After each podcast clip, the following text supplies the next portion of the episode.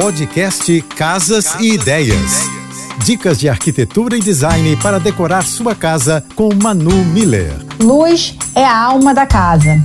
É ela que dá vida aos ambientes. Eu sempre falo para os meus clientes que é muito importante equilibrar a iluminação. Na hora de projetar sua sala de estar, Invista sempre que possível em uma iluminação indireta, aconchegante e intimista. Ela evita a questão do ofuscamento, criando uma sensação de bem-estar e conforto. Evite nesse tipo de cômodo a iluminação direta. Usar lâmpadas de foco em locais de permanência, como sofás, geram muito desconforto. Para conhecer meu trabalho, me segue no Instagram, arroba